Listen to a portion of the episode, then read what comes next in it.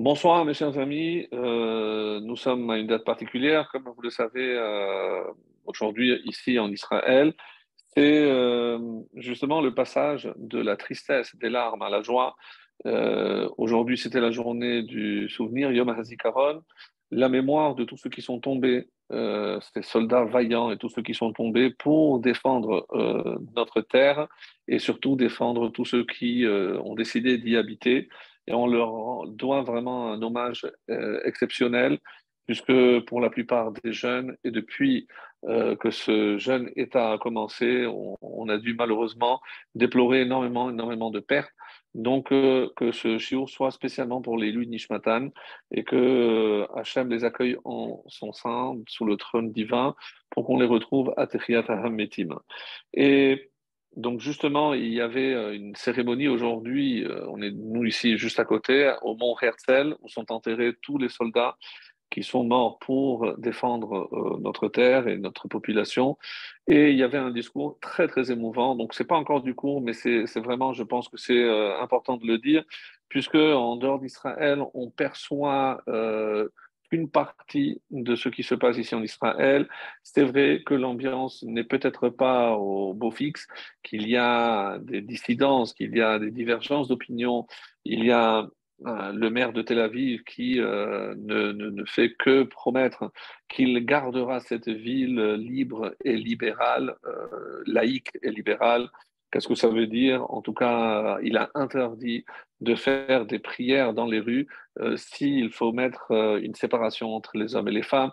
Bon, il y a, et ça c'est aussi, c'est la triste vérité ici en Israël, mais de notre côté, on a euh, ce discours d'une femme du Parlement, j'ignore le nom, donc je ne peux pas vous le dire, mais qui a eu un discours extrêmement touchant où elle rend un hommage non seulement à tous les soldats religieux qui ont donné leur vie pour euh, ce, pour ce, ce, cette, ce beau pays, mais il, euh, elle rend aussi hommage à toute la tranche dite orthodoxe de ce peuple, en utilisant des mots extrêmement forts, en précisant que tous ceux qui se consacrent à l'étude de la Torah défendent à leur manière notre terre, et que ce sont eux le Hamoud Ha'esh, que ce sont le pilier du feu, comme dans le désert, celui qui guidait, et eh ben, c'est euh, grâce à cette étude qui, par leur mérite, donc se déverse euh, sur l'ensemble de la population en protection. Et elle a utilisé des mots très forts en disant que la véritable kippat à Barzel, vous savez, le dôme de fer d'Israël, ce sont eux, ce sont ces gens qui se consacrent à l'étude. C'était vraiment très, très, très fort, un moment extrêmement puissant.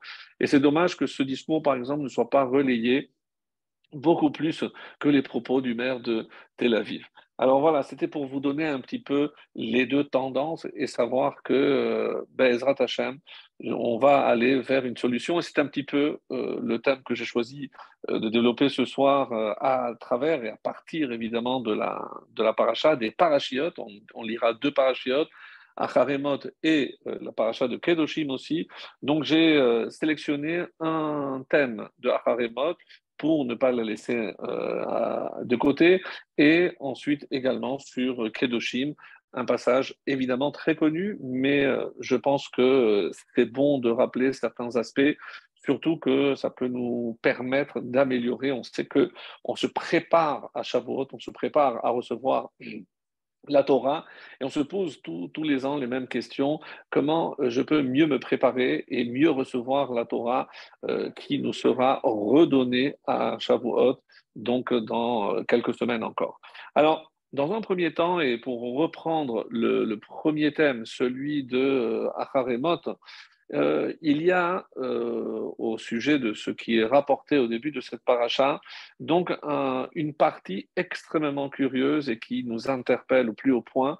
Donc, pour rappel, de quoi va parler le début de Acharemot euh, Vous l'aurez reconnu, on en parle souvent, c'est tout le, cérémonial qui avait lieu le jour de Kippour. En effet, on commence à rappeler ce que le Kohen devait faire le, jour de Kippour, et c'est la raison d'ailleurs pour laquelle le jour de Kippour, c'est ce passage qui a été choisi pour être lu euh, en public, et l'après-midi de Kippour, c'est la deuxième partie dans Acharemot toutes les relations interdites. Donc euh, vraiment, cette, euh, cette paracha est consacrée à cette journée exceptionnelle qu'est le jour de Kippour. Mais ce qui euh, nous interpelle au plus haut point, c'est cette... on n'a pas parlé peut-être en détail, et c'est pour ça que je me suis dit c'était peut-être l'occasion ce soir c'est la cérémonie des deux boucs. Comme vous le savez, je vais vous lire rapidement le passage. Euh, le Cohen devait prendre deux boucs, il y avait deux petits boîtiers en or, et donc il sortait sur, à l'intérieur de chaque boîtier. Sur un, il y avait marqué l'Hachem, l'autre la Azazel, et euh, contrairement à ce qu'on a l'habitude de voir, lorsqu'il y a un sacrifice, eh ben, on l'égorge, on asperge le sang, et le sang va être aspergé à l'intérieur, dans le Kodesh HaKodashim, une journée unique où le Kohen Gadol pouvait rentrer dans le Kodesh HaKodashim. Et euh, que se passe-t-il avec le deuxième? Et c'est ça ce qui est un peu plus étonnant. Eh ben, il était envoyé à Azazel. Donc, on ne comprend pas, est-ce que c'est un lieu, Azazel? Est-ce qu'on euh, est en train de soudoyer ici le Satan pour euh, qu'il nous laisse en paix, on lui donne sa part. Est-ce qu'on peut négocier avec le Satan? Que représente cette part, euh, ce, bouc qu'on donne à Azazel, qu'on envoie euh, dans le désert, avec accompagné d'un homme qui était nommé pour cela et qui devait faire la, marche à pied? Non, on est le jour de Kippour, il ne fait pas forcément très chaud, très froid ici, donc il fait très chaud. Il y avait des tentes où il pouvait se restaurer s'il en éprouvait le besoin, et il devait donc aller jusqu'au bout du désert à un endroit où il y avait un terrain escarpé, et à ce moment-là, donc il devait faire basculer le deuxième bouc. Et comme il y avait un fil euh, rouge sur le bouc qui était resté, lorsqu'il devenait blanc, on savait que les fautes avaient été pardonnées. C'est comme si on voulait donner sa part à Azazel. Est-ce que c'est est -ce c'est le Satan Comment comprendre cette part de cérémonie qui reste extrêmement difficile puisque euh, on n'a jamais entendu qu'on puisse négocier avec, euh, le mal? Alors, on va lire euh, plusieurs passages et plusieurs explications. Un des premiers qui s'est penché sur cela, évidemment, c'est Maïmonide. Et à ce titre, vous savez que cette semaine, pour ceux qui ont l'habitude de faire une étude quotidienne de Rambam, donc on a euh, terminé l'étude du Rambam et on le renouvelle. Donc c'est une occasion, et euh, peut-être que je l'ai laissé pour la fin, de lire la dernière halakha du Rambam et terminer par la première. Ce sera pour, nous comme une, espèce de clôture de l'étude de Rambam. Donc, euh, rappelons au passage que c'est le seul euh, auteur qui a traité tous les thèmes présents dans la Torah et pas comme dans le Shulchan Aruch. Dans le Shulchan Aruch, on ne parle pas des temps messianiques, des juges et autres. Donc, euh, et c'est sur cela que Rambam va s'exprimer dans la conclusion de son œuvre euh, magistrale, Yad HaChazaka, Yad, parce que c'est 14, il y a 14, 14 parties. Alors, je reviens donc à la paracha, la paracha donc de Acharemot, et euh, on peut lire au début, euh, lorsque il reçoit l'ordre de prendre les deux, les deux boucs. Alors, comment c'est euh, rapporté? Donc, c'est le chapitre 16. Et Velakar et Seirim, donc à partir, je vais lire du verset 7, que je dirai directement en français, il prendra les deux boucs et les placera, donc euh, l'un à sa droite et l'autre à sa gauche, devant l'Éternel, c'est-à-dire à, l'entrée de la tente de la rencontre, et on placera devant lui un récipient contenant donc ce que je vous ai donné, qui est rajouter dans la traduction ici deux plaquettes pour tirer au sort. Sur l'un seront écrits les mots pour Dieu et l'autre pour Azazel. Le nom Azazel fait référence à un escarpement rocheux du désert assez élevé pour que l'animal qui en serait précipité meure euh, dans sa chute. Aaron devra ensuite tirer du récipient des deux plaquettes, l'une dans sa main droite et l'autre sa gauche, et il placera ces plaquettes au sort sur les deux boucles, une plaquette pour Dieu et l'autre pour Azazel. Aaron devra offrir le bouc sur lequel est sortie la plaquette pour l'Éternel en le désignant comme une offrande de faute. Et euh, le deuxième, le bouc sur lequel est sortie la plaquette pour Azazel, sera mis en vie littéralement devant l'Éternel et pour racheter euh, sur lui euh, et confesser toutes leurs fautes avant de l'envoyer dans le désert pour qu'il soit poussé au bord de Azazel vers sa mort, comme on va le décrire par la suite. Et euh, c'est comme ça qu'on peut, on peut lire jusqu'à la fin. Venatan Otam, donc je saute quelques, quelques versets, et il, Aaron appuiera les deux mains avec force sur la tête du bouc vivant et avouera toutes les transgressions délibérées des enfants d'Israël, toutes leurs rébellions et toutes leurs fautes involontaires. Et ainsi, de manière, euh, on va dire, allégorique, il les déposera sur la tête du bouc, il enverra ce bouc au désert avec un homme qui a été désigné et préparé, et le bouc emportera euh, sur lui toutes les fautes sur Eretz Gezerah. Gezerah, ça vient de gazour, coupé, escarpé sur un terrain escarpé. Et une fois dans le désert, donc cette personne lâchera le bouc sur cet escarpement, et c'est comme ça donc qu'on verra que ce bouc sera tué. On ne comprend pas vraiment qu'est-ce que euh, cela nous enseigne, qu'est-ce que cela veut dire. Alors, euh, le Mesher nous dit, Mesher donc un commentaire euh, très connu, nous dit que dans le Midrash, il est rapporté,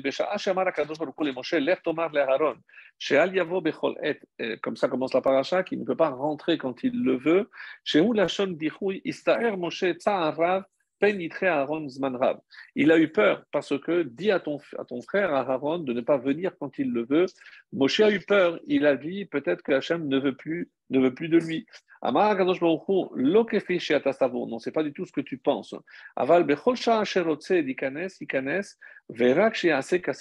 Évidemment, quand il veut rentrer, il pourra le faire mais il devra respecter cet ordre. Donc, et rappelons que Mot, le titre de la paracha, c'est le souvenir de la mort de ces deux enfants, Nadav et Avihu, parce qu'ils étaient rentrés et ils avaient offert un, feu qui ne leur avait pas été demandé.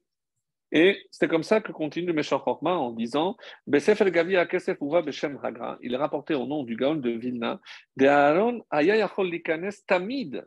Il pouvait rentrer quand il le voulait, c'est seulement ses enfants qui n'étaient pas aptes à rentrer, seulement le jour de Kippour. Mais Aaron avait, on va dire, un, sauf-conduit pour qu'il le laissait rentrer quand il le désirait. Venit Galata Amo Alpias Forno, et c'est le Soforno qui nous révèle la véritable raison. Chez Beotan Arbaim Shana, écoutez bien, que pendant ces 40 ans, Haya He'anan Shore, la, nuée qui représentait la présence divine, elle, euh, était, elle était présente à la Mishkan, sur le tabernacle, Yomam Valaila, jour et nuit. Velachen Haya Dino. C'est pour ça que je vais rapporter ce texte-là, parce qu'il est magnifique. C'est-à-dire que tout le séjour dans le désert est comparé en sainteté à le jour, au jour de Kippour, où le Kohen Gadol, en l'occurrence ici Aaron, il pouvait rentrer quand il le désirait à l'intérieur du Kodesh HaKodashim. Mais normalement, c'est le jour de Kippour, c'est le jour le plus saint.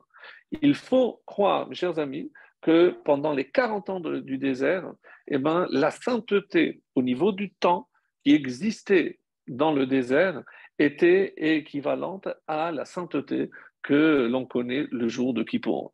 Comme ça, c'est marqué chez Katouvbo, Kiberanan, Erae à la Kaporet, parce que c'est uniquement le jour de Kippour où il est écrit que j'apparaîtrai sur la Kaporet, on appelle en français le propitiatoire, donc euh, c'est le couvercle de, de, de, de l'arche. Et eh ben, comme dans le désert, cette, cette nuée était constamment dessus, c'est comme si la présence divine ben, conférait donc à ce temps-là une sainteté particulière comme il s'agissait, constamment du jour de Kippour. Donc ça, c'était déjà en soi un enseignement magnifique. Après, quand on dit euh, cette, euh, histoire, on a lu par rapport à euh, ces, deux, ces donc on ne comprend pas très bien. Alors, dans le traité de Shavuot, la page 2, B, il explique comme suit.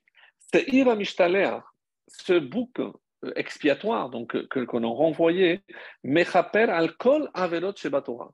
Venez expier sur toutes les fautes de la Torah. Kalot, Kevachamurot, les plus légères comme les plus lourdes, les plus graves, Zedonot ou Shgagot, volontaires et involontaires, Roda Veloda, que j'ai eu connaissance ou que je ne l'ai pas su, Rase Velotra des mitzvot positives ou négatives, Keritot, même les, les, fautes passives de la peine de karet, retranchement de l'âme, ou mitot beddin, et même celles qui méritent la mort par le beddin. Donc, on ne peut pas imaginer, mes chers amis, la force de ce bouc qui pouvait prendre sur lui comme si quelque part on pouvait le charger des fautes les plus graves de tout Israël, comme si on les envoyait, on les renvoyait. Qu'est-ce qui se cache derrière? C'est ce qu'on va essayer de comprendre. Euh, on, sait que lorsqu'il y a un corban, c'est comme si cet animal, euh, il, mourait à ma place. Ce qu'on fait, on fait subir à cet animal, c'est ce qu'on aurait dû me faire subir, moi, le fauteur. Mais comment imaginer qu'un seul animal puisse porter sur lui toutes les fautes de l'ensemble du peuple, même les plus graves, comme c'est rapporté d'ailleurs dans le texte de la Torah. Dans le Masechet Yoma, la page 67, Tana de Rabbi Ishmael. Rabbi Ishmael, il enseigne à Azazel. D'où vient ce mot? D'où vient le mot Azazel? Et si on parle des fautes les plus graves, quelles sont-elles? Et évidemment, c'est un clin d'œil et surtout le lien la juxtaposition avec la paracha de Kedoshim, puisque pour atteindre la sainteté, comme Rachid ne manquera pas de nous le faire, c'est Perushim. C'est tant qu'on se sépare et on, se préserve des fautes de, liées à la débauche, donc d'ordre sexuel. Donc, Azazel, d'où vient ce mot Azazel? Et, euh, dans ma on nous dit Shemechaper al Maase Rosa. Et c'est par rapport à ce qui est arrivé avec ces deux anges déchus, Béné Elohim, comme c'est rapporté euh, dans le Sefer Bereshit, la paracha de Bereshit à la fin. Donc, Béné Elohim, les fils littéralement de Dieu, qui sont-ils? On nous dit que c'était ces deux anges déchus qui euh, ont dit à Hachem ben, regarde pourquoi tu as créé l'homme. Mais vous, vous ne pouvez pas comprendre parce que vous, êtes dans le ciel. Si vous étiez sur terre, vous auriez aussi fauté. Donc laisse-nous descendre et on va te prouver que non. Et on dit que Uza et Azael sont descendus sur terre et malheureusement, ils sont, sont liés avec les, les femmes ils ont connu la débauche, et on dit que de ces unions sont nés les géants, les géants qui se trouvaient à l'époque, jusqu'à l'époque du déluge. Donc pour pallier et expier la faute de Uza et Azael, donc euh, on a contracté ces deux noms, et ça a donné donc Azazel, et comme Rashi ne manque pas de le préciser dans le traité de Yoma, dans son commentaire, et c'est quoi cette faute euh, qui concerne Uza et Azael, et on dit Al-Ha'arayot. C'est pour expier toutes les fautes qui sont liées à la débauche sexuelle. Donc, c'est dire que la Torah considère euh, au plus haut point comme quelque chose d'extrêmement grave. On comprend parfaitement dans la suite de cette paracha, on, on est un rappel ici de tout ce qu'on appelle les ervot ou les arayot, c'est toutes les relations interdites, puisque si je ne passe pas par les relations interdites, je ne peux pas atteindre la paracha suivante, qui est celle de Kedoshin, donc atteindre la sainteté. Donc, la sainteté, encore une fois, et euh, il y avait un passage très intéressant que j'avais euh, noté. Donc, c'est euh, par rapport justement à la différence qui existe dans la Torah de ce qu'on attend de, de, la, de la relation. Donc, pour ainsi dire, à travers le mariage, donc on, peut parler de trois catégories dans la relation. Ah, dans l'état, on va dire, de la nature. Donc, vous savez, comme on, dit souvent euh, en philosophie, à l'état de nature, ce qui est inné, et culture, ce qui est acquis donc la culture qui s'acquiert. Donc, est-ce que ça va avoir forcément des implications sur mon comportement? Donc, dans l'état de nature, l'homme qui va s'accouper avec la femme, il est mu essentiellement par une pulsion physique, sans état d'âme, de manière ponctuelle, sans fidélité, ni vraie rencontre de l'autre. Qu'est-ce qu'on cherche? Uniquement l'assouvissement de son désir. C'est l'état brut. Ensuite, il y a, donc ça c'est l'état de la nature, il y a l'état de la culture, ce que j'ai dit, donc l'acquis. Donc on va essayer de dépasser cette impulsivité. Et deux personnes se rencontrent, donc elles se plaisent, et elles s'unissent pour vivre ensemble aussi longtemps que durera leur idylle. Et comment maintenir cet idylle, c'est une autre histoire. Et il y a donc, on va dire, une euh, relative fidélité et une vie en commun plus ou moins organisée. Ça, c'est au niveau de la culture, ce qu'on peut trouver autour de nous. Et vient la Torah, et même si je saute maintenant une étape, mais c'est important de le rappeler, dans ce qu'on va appeler l'état de sainteté. Donc il y a l'état de la nature, il y a l'état de la culture, l'inné, l'acquis, et maintenant, pour nous, le peuple juif, on dépasse ce stade et on va atteindre l'état de sainteté, de kedoshim. Et comment on peut définir cette, étape, cette nouvelle étape, c'est on souhaite aller au-delà de la simple rencontre amoureuse classique pour prendre en compte une dimension que seul le peuple juif peut euh, évidemment faire descendre ici-bas, c'est la présence divine. C'est-à-dire que dans le couple et même dans l'union intime, je veux associer la présence divine. Pour cela, donc il faut que l'union se réalise dans un cadre qui permette de maintenir à tout moment, on va dire, non seulement l'humanité des deux personnes ou leur dimension spirituelle, mais il faut rappeler aussi que la pulsion physique n'est ni détruite ni liée, elle s'exprime librement, mais dans un cadre permettant à chacun d'être respecté dans son être propre et de ne pas surtout, et c'est ça ce qui est grave, de ne pas devenir l'instrument de l'autre pour que l'autre puisse obtenir son plaisir et en respectant son espace de liberté. Voilà comment donc on peut parler de cet état de sainteté où on va dépasser justement, euh, on va dire, l'impulsivité et, le simple fait d'assouvir ses, désirs. C'est comme ça que la Torah préconise soyez saints, parce que soyez séparés des unions interdites et du péché. Et c'est comme ça qu'on entend le mot kadosh, consécration. Donc, euh, c'est le, but qui est recherché comme euh, c'est pas rapporté longuement dans la paracha de Kedoshim. Alors, je reviens à notre thème. Donc, comment comprendre maintenant pour revenir à ce bouc que j'ai envoyé dans le désert? Alors, qu'est-ce que cela veut dire en somme? Qu'est-ce qu'il représente? Alors, dans un premier temps, et j'avais dit que le, Rambam, Maïmonide, s'est posé la question, et il apporte un éclairage à sa façon vraiment très originale dans son œuvre Moré Nevuchim, le guide, le guide des perplexes. je sais que c'est généralement traduit par guide des égarés, mais Navor, c'est quelqu'un qui est perplexe, donc quelqu'un qui est un peu perdu. Alors, et il dit comme ça, c'est au chapitre 3, le paragraphe 46. Mikevan Puisque ce bouc qui est renvoyé vient pour expier sur toutes les fautes,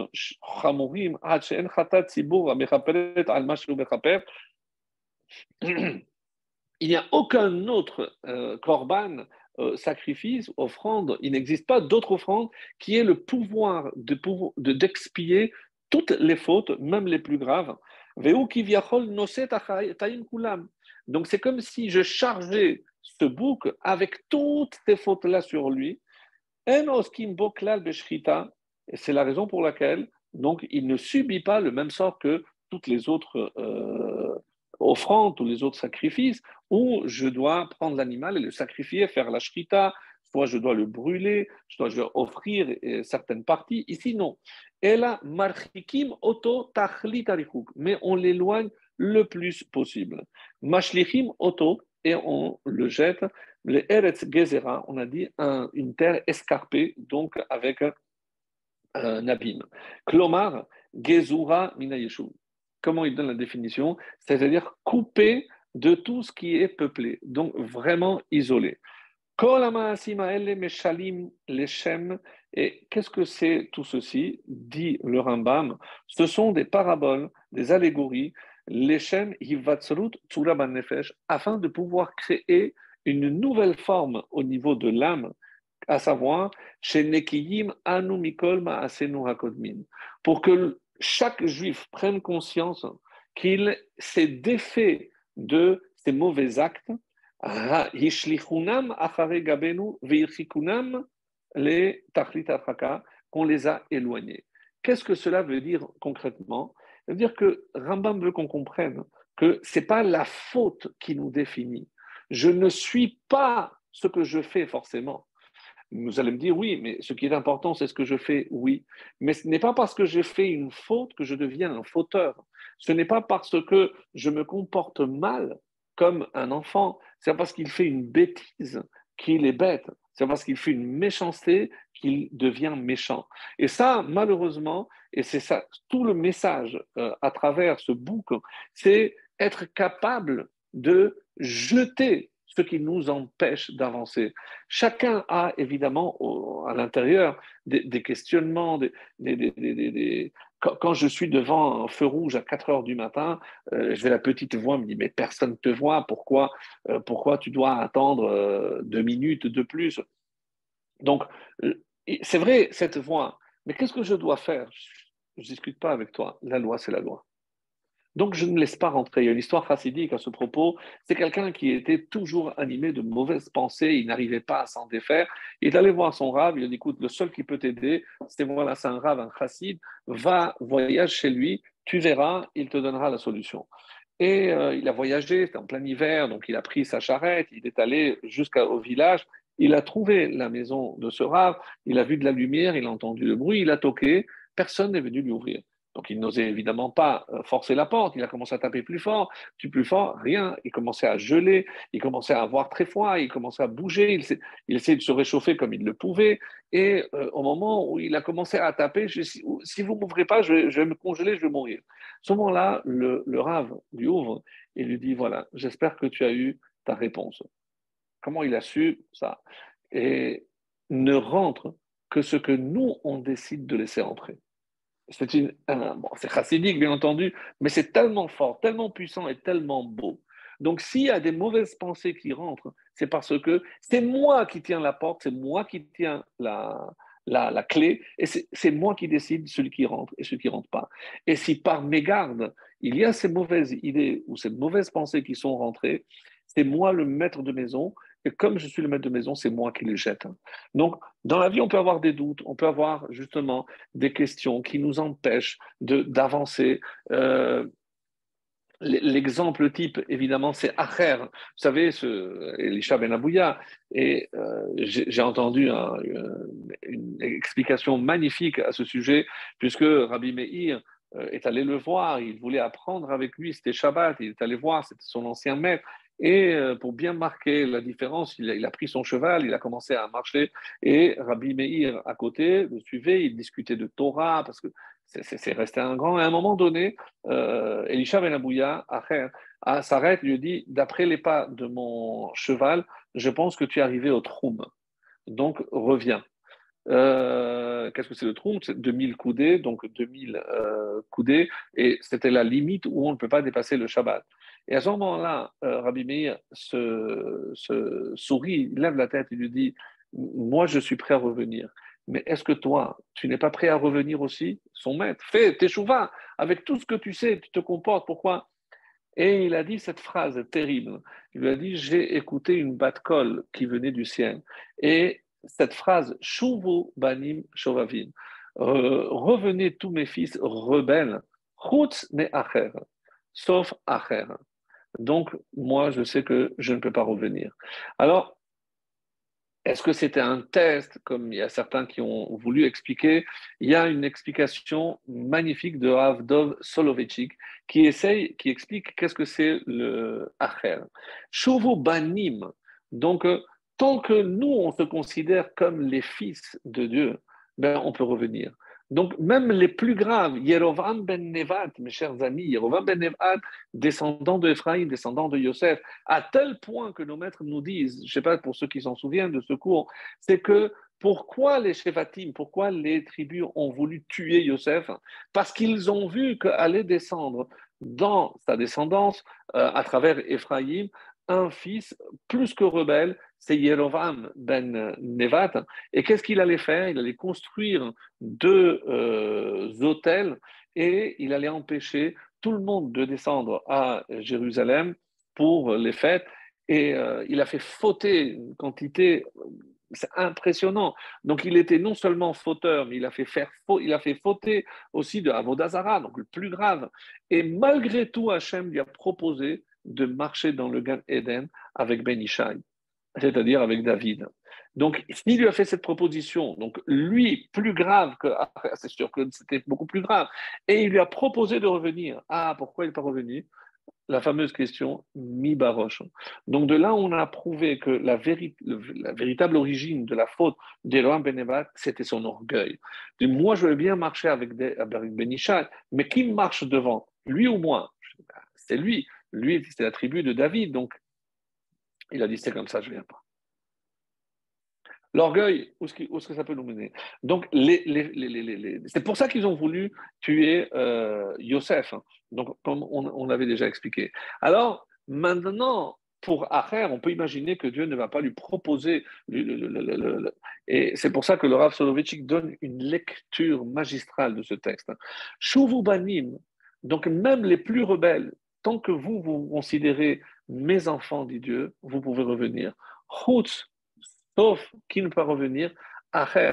Pas Acher, Elisha Ben Abouya. C'était ça son erreur. Son erreur, c'est qu'il s'était identifié au mal qu'il avait fait et il pensait qu'Acher, c'était vraiment son nom, le nom qu'on lui avait attribué parce que c'était un autre, c'était plus le même qu'avant.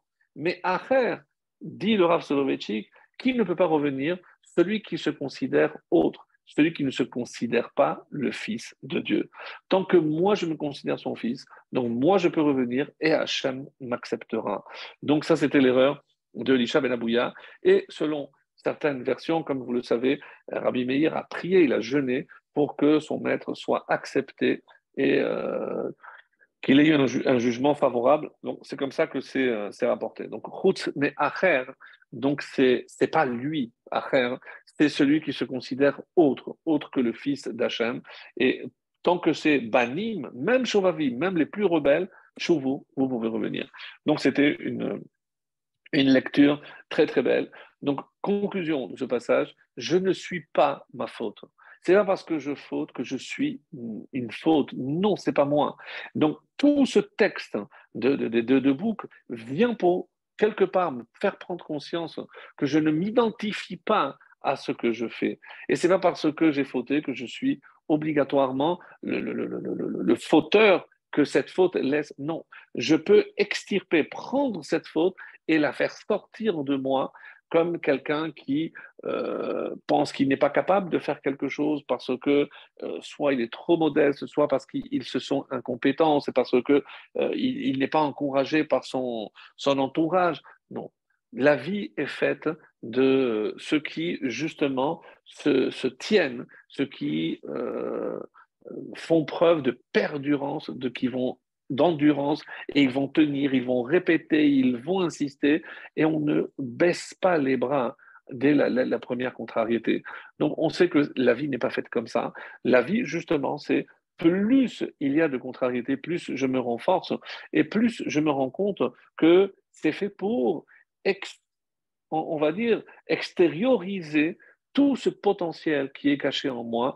Et c'est grâce aux difficultés que la vie euh, me, présente que je vais trouver les forces nécessaires pour avancer et continuer à grandir et m'élever. Voilà ce que l'on peut dire sur ce passage. Et je voudrais à ce propos, euh, citer un passage, euh, notre commentaire maintenant, en dehors de celui de. le Maharal de Prague va aussi dans le même sens que euh, le Rambam, en disant Une fois qu'on s'est débarrassé, donc on a atteint ce niveau de Kedusha, avec des mots vraiment inqualifiables, tellement c'est beau. Donc, et je répète, la faute en Israël, chez le peuple, elle ne fait pas partie de leur essence. Donc, dans l'essence d'un juif, il ne faute pas. Évidemment que Hachem, pour compliquer un petit peu euh, notre vie, eh ben, il envoie le Yetzerara pour justement nous euh, réveiller et nous euh, mettre à l'épreuve. Et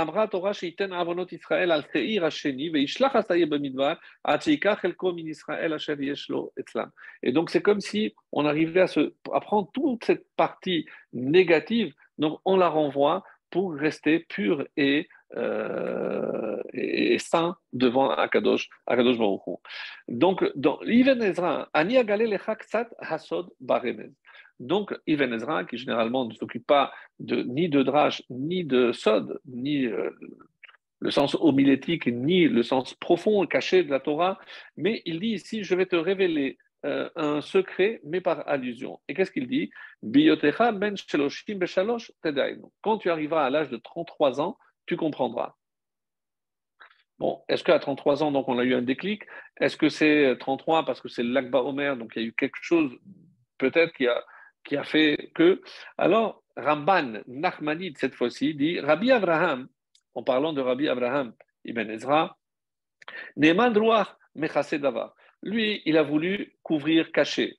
Va ani harachil, mais moi qui aime colporter et rapporter des choses, megale sodo, je vais révéler ce qu'il a voulu dire.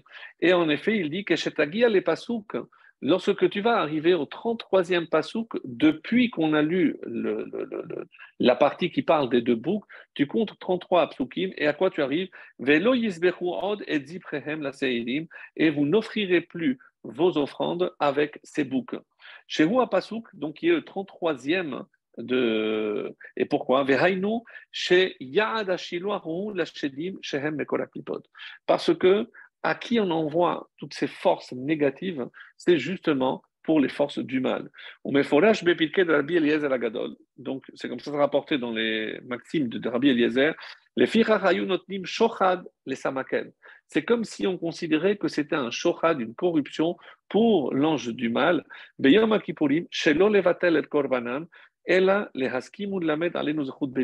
C'est parce que lui aussi, et ça c'est ce qui est très très fort, parce que lui aussi peut agir en notre faveur.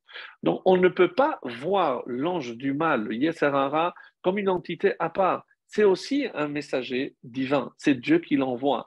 Donc plutôt qu'on va lui dire, nous aussi, tout ce mal, on te l'offre, donc prends pour toi, c'est-à-dire j'ai compris ton message, mais je n'en veux pas. Et c'est pour terminer sur ce passage, c'est comme ça que euh, c'est rapporté aussi dans le Tremar Tzedek, euh, dans Oratora, Hasaï Hacheni, le deuxième bouc, refaire Hakatégor, le Sanégor. Il va transformer l'accusateur en défense, en avocat. La Torah, lorsqu'elle dit Tov, Dieu a créé le bien, c'est le Yetzer Tov.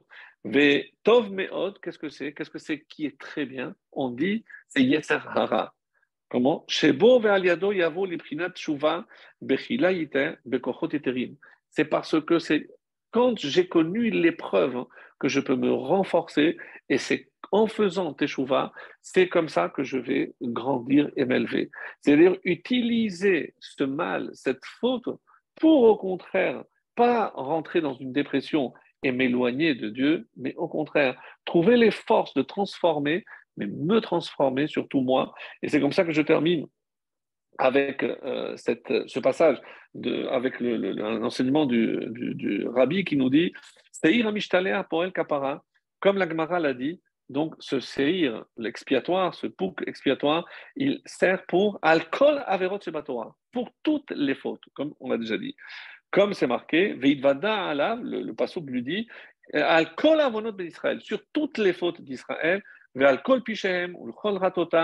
sur les fautes volontaires, involontaires, etc., comme c'est rapporté.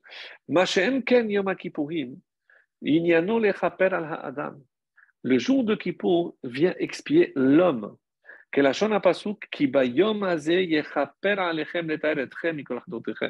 Donc, pour le purifier, il faut que je sorte de moi tout ce qui ne va pas, toute ma laideur, tout, tout, tout, ce qui, tout ce qui est mauvais en moi. Et grâce à cette extériorisation par le bouc, eh ben, c'est comme ça que je peux atteindre cette pureté et l'ifner Hachem, et je peux me présenter devant Hachem. C'est comme ça que on peut comprendre tout ce passage. Et maintenant, si vous me permettez, donc on va faire une transition pour la paracha de, euh, Kedoshim. Et dans la paracha de, Kedoshim, donc on a déjà lu le début, euh, vous serez saint car je serai saint, etc. Donc, mais euh, il y a une particularité sur laquelle j'aimerais revenir dans la paracha et et surtout Kedoshim. Dans la paracha d'Acharemot, euh, on l'avait peut-être dit les années précédentes, je ne m'en souviens pas, il y a 28 commandements et la paracha de Kedoshim, 51. C'est-à-dire, à ces deux seuls parachiotes, il y a 79 mitzvot. Donc, on comprend puisque quelque part, c'est aussi une préparation pour Shavuot. Donc, il y a énormément de lois, dans, comme on va le voir, tout, tout le long de la paracha de, de Kedoshim. Alors, ce qui est euh, un petit peu étonnant, et c'est ce que le, Midrash va, va mettre en relief, donc d'abord, elle kol Adad ben Israël. Parle, tu parleras à toute la communauté, toute l'assemblée des enfants d'Israël. Donc, pourquoi il a fallu un statut euh, spécial. d'Aber el Ben Israël, parle aux enfants d'Israël. Pourquoi ici on met l'accent sur le fait que Kol Ada, toute la communauté? Alors, Erachi va nous le dire, qu'est-ce que c'est Et Kol Adad Ben Israël? Et il dit, mais la Behakehel, Mipene Sherov Goufe Torah Teluimba parce que la majorité des parties les plus importantes de la Torah se trouvent dans cette paracha. Donc, ce que vous allez entendre est tellement important qu'il faut que tout le monde soit là, comme les dix commandements. Et c'est d'ailleurs ce que le Midrash n'a pas manqué de souligner, à savoir que il y a la paracha de Yitro, où on a aussi les dix commandements. Dans Devarim, la paracha de Vaitranan, on a aussi répété les dix commandements. Mes amis, ici, d'après Rachid, il y a une troisième fois où on répète les dix commandements, et c'est ce qui confère à cette paracha toute son importance. Pour comment je sais? Alors le Midrash, aussi bien un Midrash Rabbah que Tanhuma, avec quelques petites différences, nous disent le premier commandement à Nochi Hashem, qu'est-ce qui a marqué ici? Qui Ani Hashem Elokechem. Je suis éternel ton Dieu, je suis éternel votre Dieu. Donc il y a un parallèle. Euh, ensuite, loye, tu n'auras pas d'autre Dieu. Qu'est-ce qui a marqué ici? Eloke Masecha Lotasu, tu ne feras pas des dieux en, euh, euh, en fer. Altifnu et d'après l'autre Midrash, c'est que vous ne vous adresserez pas euh, aux idoles. Lotissa, tu ne prononceras pas le nom. Bishmi bashaker. Ne répétez pas de serment en vain. Euh, Zachor et Shabbat, ve shabbatotai tishmoru. Ici, on nous parle aussi du Shabbat. Respecte ton père et ta mère. Qu'est-ce qui est marqué ici? Un homme, son père et sa mère, sa mère et son père, il devra craindre. Lotirtsa, tu ne commettras pas de meurtre. Lotahamod al tu ne te tiendras pas responsable de la mort de ton prochain. Lotin af, pas d'adultère, c'est marqué ici, motumat et l'homme adultère et la femme mourront. Lotignov, il y a marqué ici lotignovu au pluriel, lotahane, loteler rachil, donc qu'est-ce que c'est un faux témoignage? Loteler rachil ne va pas en col portant, donc très important, puisque c'est de ce lave, de, cette, de ce commandement négatif, qu'on apprend, par exemple, l'interdiction de la hara, d'aller en colportant. Et ce que je colporte, c'est la vérité, mais c'est fait dans une intention de nuire cette personne, et c'est très grave. Et qu'est-ce qu'il y a d'ailleurs marqué juste après? Tu ne seras pas responsable de la mort de ton prochain.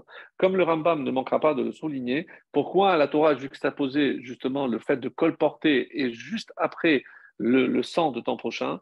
Parce que quelqu'un qui colporte, quelqu'un qui fait la shonara entraîne la mort de trois intervenants celui qui parle, celui qui écoute, évidemment celui, sur qui on parle.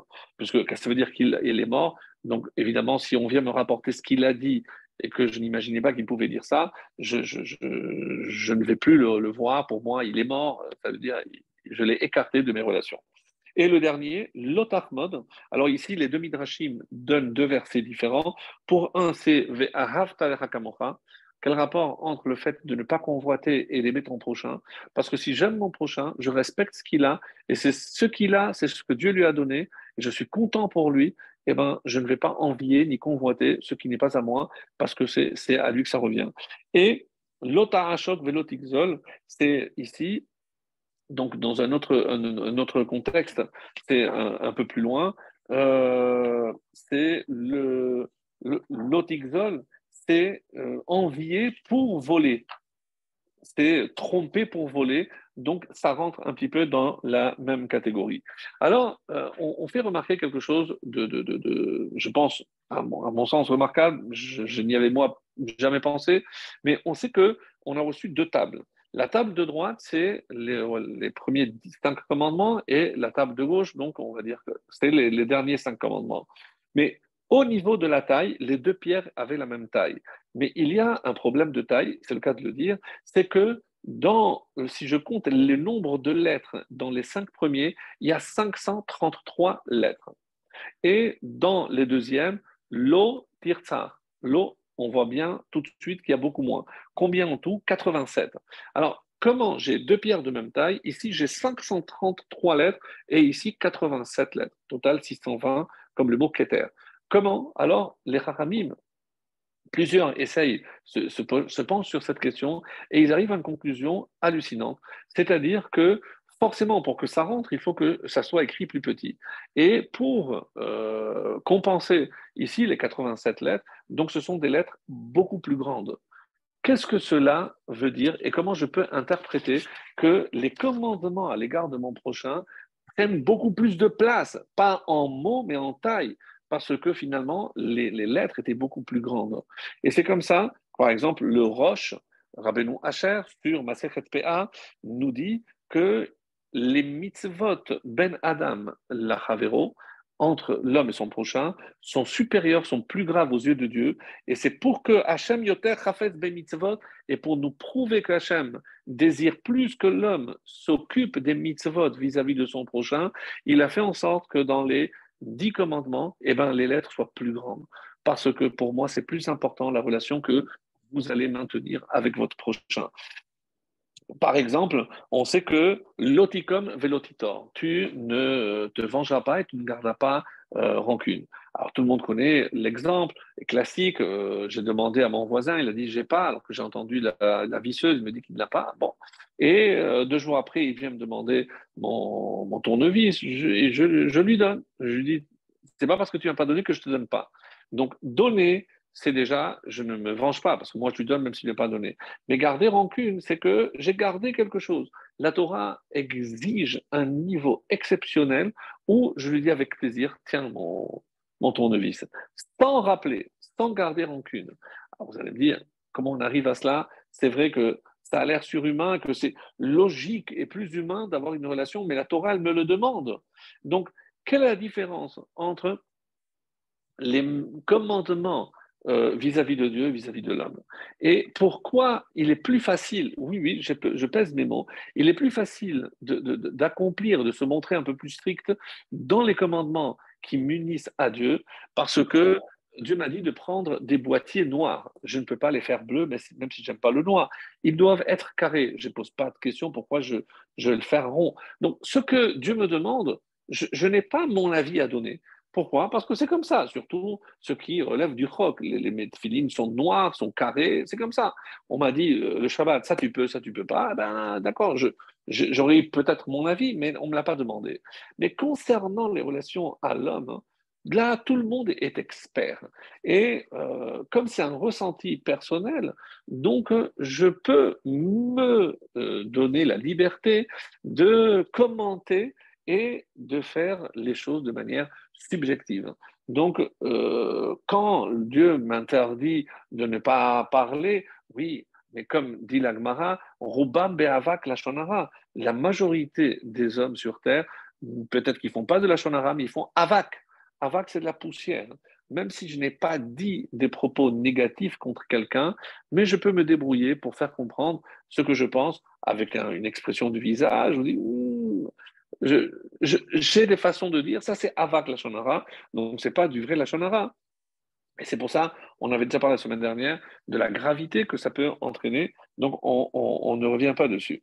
Alors, le, le Rav Kotler, euh, donc un, un, un donc un, des, des rabbinim de ce dernier siècle, euh, il fait remarquer quelque chose d'extrêmement étonnant. Donc, euh, à savoir, écoutez bien, parce que euh, c'est sûr que ça nous interpelle et, je pense que ça va vraiment, vraiment nous permettre de voir les choses autrement. Écoutez bien. Alors, il dit, qu'est-ce que la Torah demande? Pourquoi euh, tu aimeras ton prochain comme toi-même? Qu'est-ce que tous ces commandements, à quoi ils visent? Et il dit comme ça, il définit, chavelo pourquoi, euh, comment je, je, je, fais Eh bien, lorsque quelqu'un souffre, je souffre avec lui. Lorsqu'il y a une collectivité qui souffre, je souffre avec cette collectivité. Et vous vous rendrez compte que même ceux qui se prétendent non pratiquants, éloignés de tout, mais lorsqu'il y a un juif qui est touché dans le monde, ils ressentent cette douleur. Donc, au fond d'eux, il y a toujours quelque chose, et c'est ça ce que le Rav Kotler ici dit quelque chose de formidable. Et pourquoi C'est quoi cette mitzvah de, de, sentir? Et c'est ça. Il dit ça, ça relève de Tu aimeras ton prochain comme toi-même. Parce que de la même façon que ça t'a touché, et eh ben, même si tu ne le connais pas, euh, tu n'as jamais entendu parler, c'est dans un autre pays, mais qu'est-ce que j'ai à souffrir moi? Eh bien, justement, euh, c'est comme ça que je peux dire que je souffre avec l'autre. C'est Et comme euh, Otota Avon, Ve Ototidbak. Qu'est-ce que je dois faire aussi? C'est comme ça que je peux m'attacher à Dieu. Otota Avon, comment je sers Dieu et m'attache à lui à travers tu aimeras ton prochain comme toi-même. Et comment j'exprime cet amour du prochain? Eh bien, parce que je partage sa peine, je partage sa douleur, je partage sa souffrance. Et c'est comme on va le voir, nosé all c'est porter le fardeau avec son prochain. Vous savez que on va lire dans le Pirkei Avot, et c'est la dernière semaine, juste avant Shavuot, on dit qu'il y a 48 étapes pour acquérir la Torah. Donc elles sont toutes explicitées dans la Mishnah, dans le sixième chapitre, vous pouvez les voir, c'est 48 euh, étapes. Alors c'est curieux parce que nous aussi, on se prépare avec 49 étapes. Et c'est euh, le Maharal qui dit, et c'est aussi le sabbat de Kelem qui dit, à quoi ça correspond? Ça correspond aux 49 jours du Homer. Donc oui, mais je dis qu'il y a 48 étapes. Alors pourquoi il y a 49 Parce que im em kemar en Torah. S'il n'y a pas de pain, il n'y a pas de Torah. Donc, avant la Torah, c'est quoi la première étape, ou le premier jour des 49 C'est l'évakesh à la Parnassa. C'est demander la Parnassa. Donc, le premier jour, ça concerne la Parnassa, et ensuite, c'est la Torah. Parce que sans la Parnassa, il n'y a pas la Torah. Et dans ces 48 euh, façons d'acquisition de la Torah, il y en a un qui s'appelle Nosé Rol Imchavero. Donc, c'est Olim Chavero, c'est qu'il porte, le, il porte le fardeau avec son prochain. Qu'est-ce que ça veut dire? Et qu'est-ce que ça représente? Et surtout, lorsque je regarde toutes les autres acquisitions, elles sont toutes liées. Et savoir écouter, etc., vous pouvez les lire. Mais qu'est-ce que ça change que si je porte le fardeau avec mon prochain Qu'est-ce que ça va changer dans la Torah? Comment je me prépare à recevoir la Torah? Ça ne veut rien dire. Donc on a du mal à comprendre. Et avec les exemples que je vais donner, ça va encore plus compliqué. Pourquoi? Parce que on dit que euh, c'est rapporté dans Shemot et c'est aussi dans la paracha de Nassau, on nous parle des Nessiim, les princes. Et qui sont ces hommes qui ont été nommés comme princes? Et on nous révèle que c'est El Shekiblu Makot Ben Oui, c'est précisément ceux qui avaient reçu les coups. Vous savez, comme ça c'est rapporté aussi dans le livre de Shemot, euh, que qu'est-ce qui se passait? Ils devaient euh, fabriquer, ils avaient un quota, ils avaient un quota pour fabriquer un nombre de, de, de, de, de, de briques. Et comme d'ailleurs c'est marqué, dans, au moment où Moshe est monté, il a vu que euh, Hachem, il a vu l'ivnat à saphir, il a vu une brique en saphir. Et d'après certains commentaires, c'est pour montrer que Hachem n'a pas oublié la souffrance du peuple juif hein, et que justement, cette brique rappelle les briques que les enfants d'Israël étaient contraints de, de construire en Égypte. Alors, quand euh, il devait euh, fabriquer, par exemple, 1000 briques euh, par jour, et à la fin de la journée, il n'avait que 800, 850. Donc, il devait battre, parce qu'il n'avait pas atteint le quota, qui était battu Pas les enfants d'Israël, pas les esclaves, mais les contremaîtres. C'était qui les contremaîtres? C'était des juifs. Et c'était eux qui portaient justement les coups à la place des autres. C'est précisément ceux-là qui ont reçu des coups qui vont être nommés nassis. Alors je veux bien, parce qu'ils ont mérité par les coups endurés et ils, leur, ils, ont eu, ils ont mérité maintenant le poste de, notoriété qu'ils ont. Mais on va plus loin et euh, on nous dit que dans Shemot ici, que comment, quand on a, on a parlé des 70 anciens que Moshe euh, a, dû, a dû choisir, comment il a choisi ces 70 anciens qui constituera, euh, comme on le sait, le, début de, du Sanhedrin. Et comment se sont constitués ces 70 Eh bien, on a choisi ceux qui avaient reçu des coups. Donc, soit comme une version qui dit que c'était les Nessim, les princes, soit ceux qui étaient les membres du Sanhedrin. La question est plus qu'évidente. Mais en quoi? Qu'est-ce qui, qui pouvait faire partie du Sanhedrin, mes chers amis, c'était les plus grands sages de leur génération. C'était ceux qui avaient acquis un niveau de connaissance incroyable. Et, et c'était même pas lié à l'âge. C'était vraiment quelqu'un, euh, des, sages, les, plus grands génies de leur génération qui pouvaient intégrer le Sanhedrin. Alors expliquez-moi en quoi, parce qu'ils ont reçu des coups, alors ils peuvent faire partie du Sanhedrin. Et ça relève de ce qu'on disait dans les 48 façons d'acquérir la Torah. Et bien, il y a aussi nos séol, c'est porter le fardeau de son prochain. Je ne comprends pas. Et c'est la question qui est posée ici par euh, plusieurs maîtres. Et euh, on nous donne, euh, par exemple, l'exemple de Moshe Rabbeinu. Alors, Moshe Rabbeinu, quand vous voyez sa vie, on nous raconte trois anecdotes à son sujet. On ne connaît pas trop euh, au niveau de sa vie, à part ce que Dieu va lui demander de transmettre au peuple, mais on, connaît trois anecdotes, en tout cas euh, liées à sa jeunesse.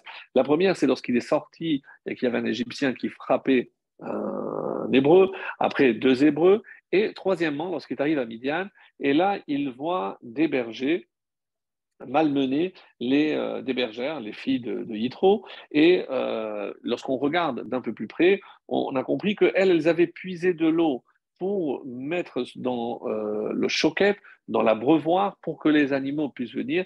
une fois qu'elles avaient tiré l'eau, ils sont venus, ils ont poussé les filles pour que ce soit leur troupeau qui puisse y boire. Là, Moshe voit ça et il prend la défense de, de ces filles-là. Après, il s'éloigne qu'est-ce qu'ils font? Euh, ils, prennent les filles et les jettent dans le puits. Moshe est obligé de venir pour les sauver. Vegam dalodala là nous, donc il nous a puisé nous-mêmes parce qu'on a jeté. Ensuite, euh, quand elles ont été sorties, eh ben, ils ont voulu les frapper. Et là aussi, donc Moshe intervient euh, trois fois à ce propos-là. Alors, tout, ce qui touche Moshe eh ben, tourne autour des coups les coups des uns des autres. Qu'est-ce que ça prouve? Qu'est-ce qu'on veut dire par là? Et alors, euh, tout ce que Moshe dit, c'est justement à travers des coups. Et c'est ça ce qu'on ne comprend pas. Alors, pourquoi trois? Les Chachamim disent parce que trois, c'est Chazaka. Donc, c'est euh, quelque chose qui est euh, déjà une présomption. Donc, c'est lorsque elle a lieu trois fois. Et le plus étonnant, c'est le troisième, puisque Tant qu'il y a un, hébreu qui est mêlé, je comprends. Mais pourquoi au niveau des goïms? Alors, euh, surtout que lorsque j'arrive dans un nouvel endroit, je vais bien me faire voir, je ne vais pas me mettre à dos tous les bergers pour défendre des filles que je ne connais même pas, etc. Donc, qu'est-ce que Moshe euh, Rabbeinu a fait? On dit que c'était un test de la part d'Hachem. Est-ce qu'il va toujours rechercher la justice même au détriment de son intérêt à lui, comme ça va être aussi le cas de David Hammeler avec le, troupeau. Et donc, il y a plusieurs exemples aussi. Donc, euh, on dit que David Hammeler, c'est pas connu, mais c'est comme ça que c'est rapporté. Il avait partagé son troupeau en trois parties. Le matin, il prenait les, jeunes euh, animaux pour aller, puisqu'ils avaient les dents un peu faibles. En plus, l'après-midi, c'était les, euh, les bêtes les, plus vieilles, donc il y avait les dents euh, encore un peu plus, abîmées. Et le soir, il prenait les, adultes, donc il y avait les dents dures. Donc, en fonction de la dentition, pour ne pas que ces bêtes aient euh, besoin de faire des efforts supplémentaires. Donc, quand Hachem il a vu que quelqu'un était capable de se préoccuper de la façon de mâcher de chaque animal en fonction de son âge et de sa dentition, il s'est dit, lui, il peut être le berger de mon troupeau. Comme Moshe, lorsqu'il a poursuivi aussi cette petite brebis qui s'était égarée, il n'avait pas compris qu'elle avait soif et il l'a portée sur, son dos. Donc, donc, on va voir ici que euh, la grandeur de David, c'est d'être capable de prier pour ses ennemis lorsqu'il apprenait que ses ennemis étaient malades. Donc, c'est un, niveau exceptionnel. Si Moshe nous a légué la Torah, et c'est ce qui est dit ici, mes amis, qu'est-ce qu'on veut dire et pourquoi? Parce que, qu'est-ce que la Torah va dire de Moshe? Uniquement sa anava, c'est l'humilité. Quelqu'un qui est capable de partager avec l'autre, quelqu'un qui ne convoite pas, quelqu'un qui ne va évidemment pas faire de la shonara, mais au contraire, il va sentir de l'empathie pour l'autre. C'est quelqu'un qui a une prédisposition à la Torah. Rappelez-vous que la Torah est comparée à l'eau parce qu'elle va vers le niveau le plus bas, mais quelle est l'allusion? C'est que si moi je ne fais pas preuve d'humilité, eh ben, je, ne peux, je ne peux pas recevoir la Torah. Et quel est le, plus grand signe d'humilité? Pourquoi? De tout ce qu'on aurait pu dire sur Moshe, tout ce qu'on a retenu, c'est l'humilité de Moshe, il était l'homme le plus humble. Qu'est-ce que cela veut dire? Eh bien, on comprend.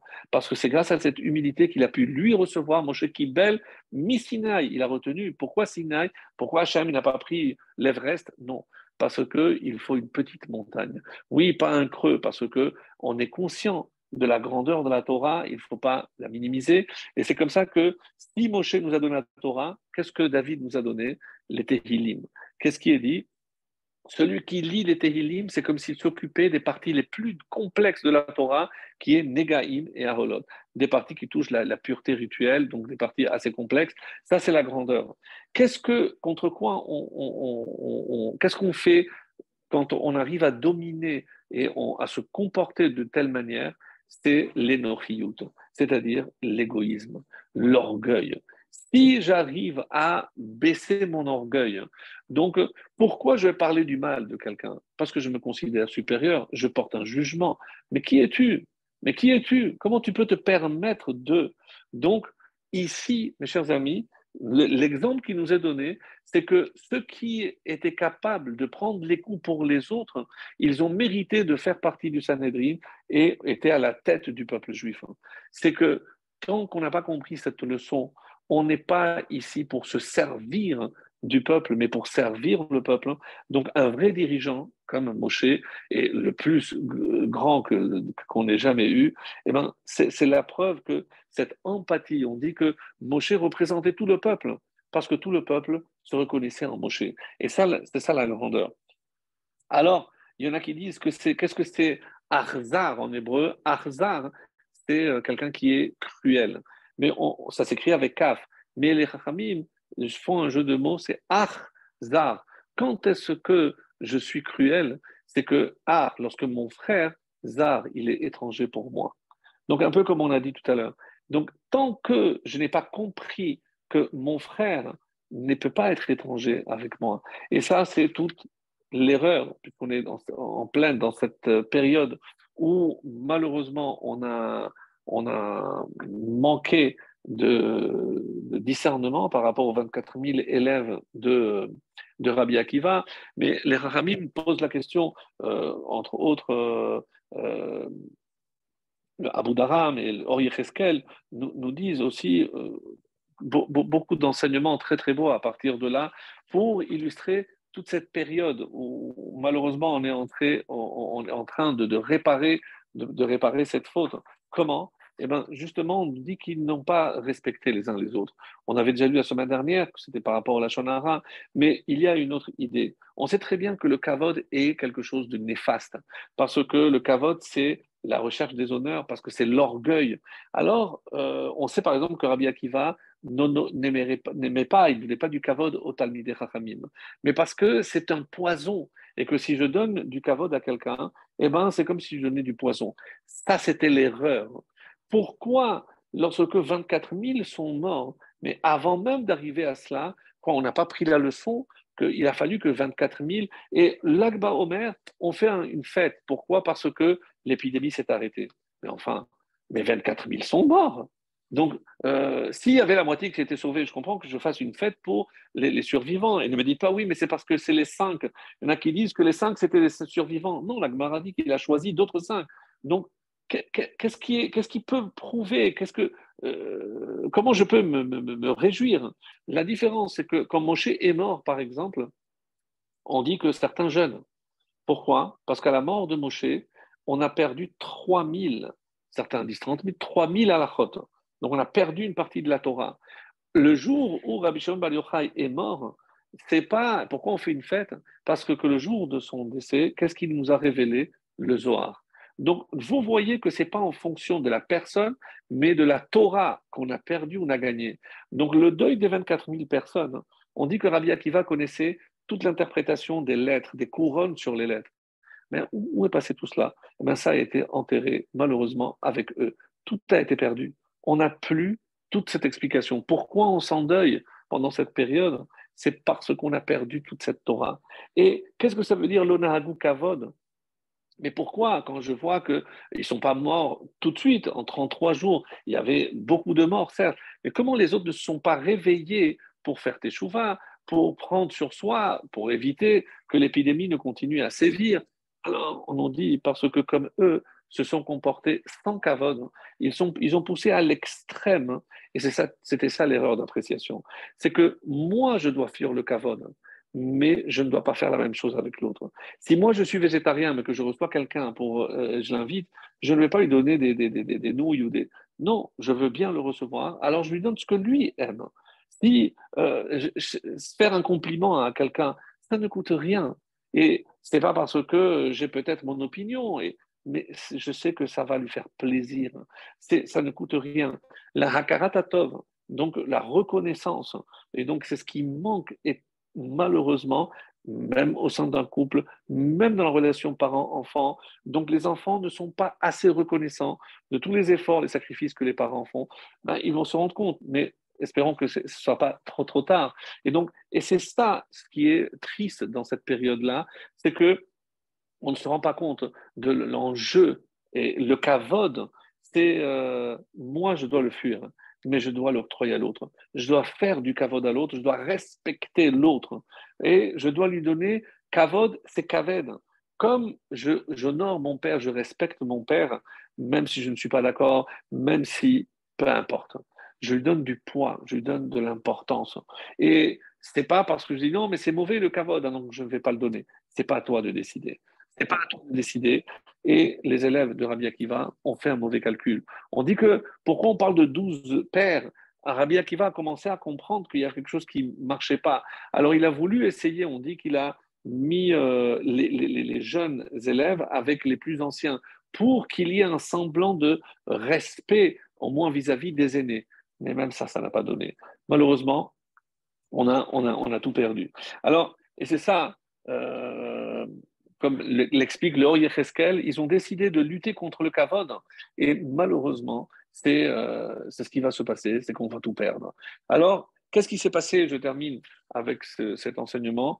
Euh, je pense qu'on l'a vu, mais c'est tellement beau. C'est le Rama de Mipano qui nous dit que euh, on sait par exemple avec l'épisode de Dina, lorsque malheureusement elle a été violée par Shechem Ben Hamor, on dit qu'il y avait deux frères qui, eux, étaient des, des Donc, eux, on voit qu'ils étaient des ailés, c'est Shimon et Lévi.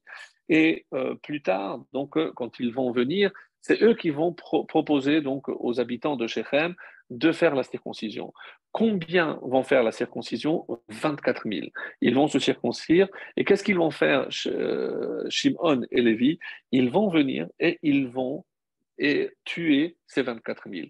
Mais vu qu'ils ont fait la, la Mila, donc ils vont en partie se réincarner. Donc il y a un Gilgul qui vient chez qui? Dans la tribu de Shimon.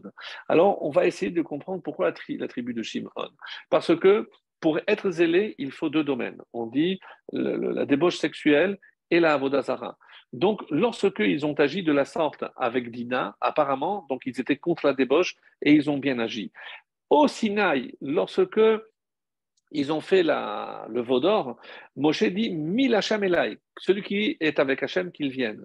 Qui est venu? La tribu de Lévi. Et où était Shimon? Shimon n'est pas venu.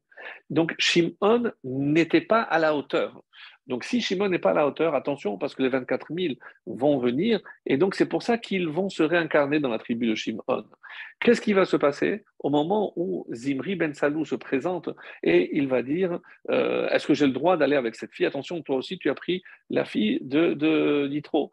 Et les, les 24 000 n'ont rien dit. Ils ont soutenu au contraire le, leur prince qui était euh, Zimri Ben Salou. Malheureusement, donc, qui va tuer euh, Zimri Ben Salou? C'est Pinchas, donc de la tribu de Lévi. Donc là encore, il prouve que eux sont des ailés dans, les deux sens du terme.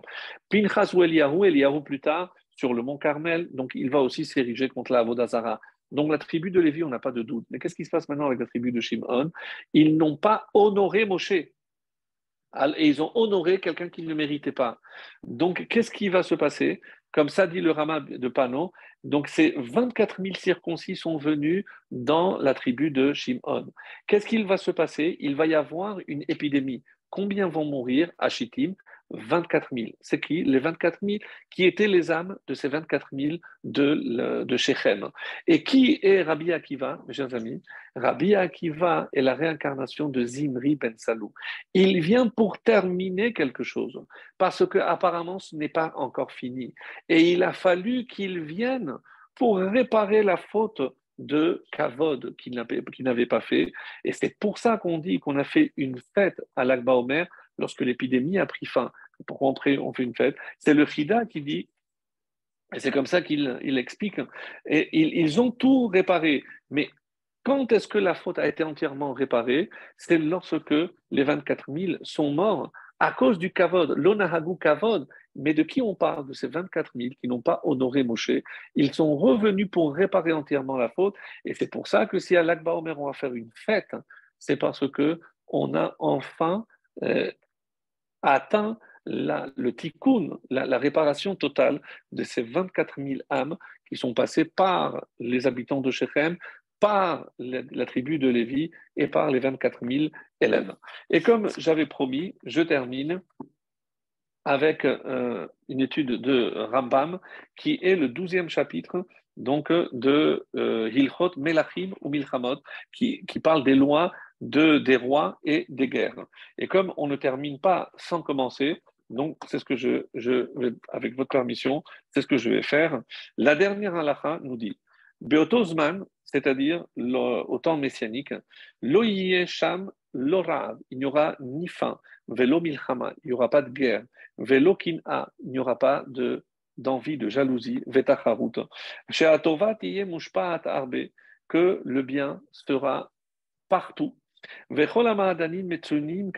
et tout ce qui aujourd'hui représente les choses désirées sera en abondance partout comme la poussière. Et de quoi va s'occuper le monde? De connaître la vérité d'Hachem. Bilvad. Et c'est pour ça,